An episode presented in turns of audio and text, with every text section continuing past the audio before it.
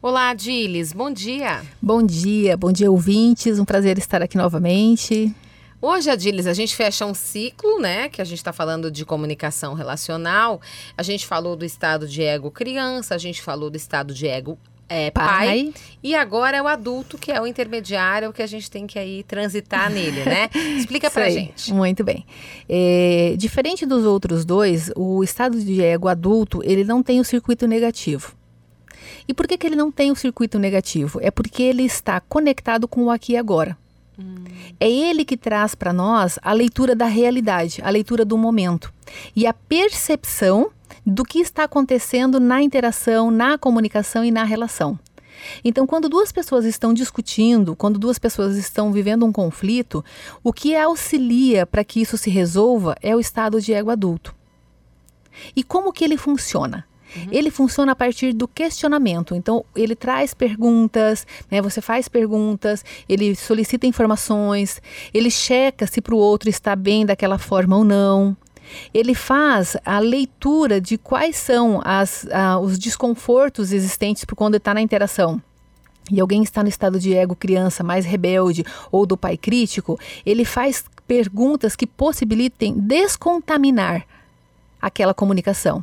Então, sabe aquela pessoa, aquele momento que você vem e apazigua? Uhum. Apazigua no sentido de que cada um consegue dar voz àquilo que pensa. Então, não é o apazigua no sentido de, olha, gente, deixa disso, para com isso. Não é esse o ponto.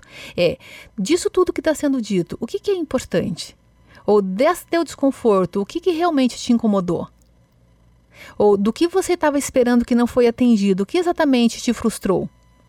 Então, na comunicação, estas perguntas, essa checagem, elas possibilitam que o emocional seja dado vazão.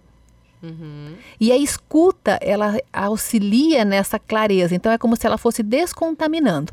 Então, o adulto, ele vai...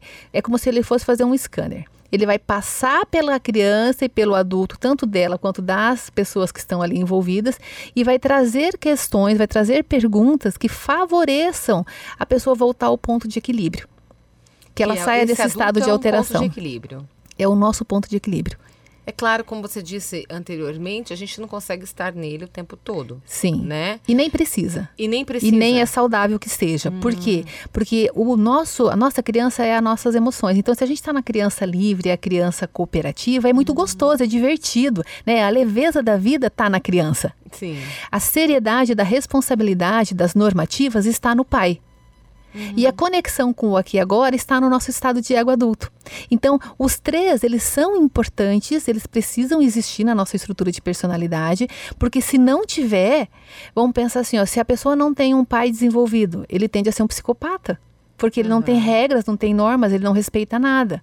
Se a pessoa não tem a criança desenvolvida, ela vai ser aquela pessoa sisuda, séria, que nunca está feliz com nada, que é sempre pessimista, que está sempre com raiva da vida, que está sempre tendo muita dificuldade com tudo. Uhum. Então, é importantíssimo que as três esferas do nosso estado de ego estejam integradas. Mas quem nos ajuda a dar a proporção da realidade do aqui e agora é o adulto.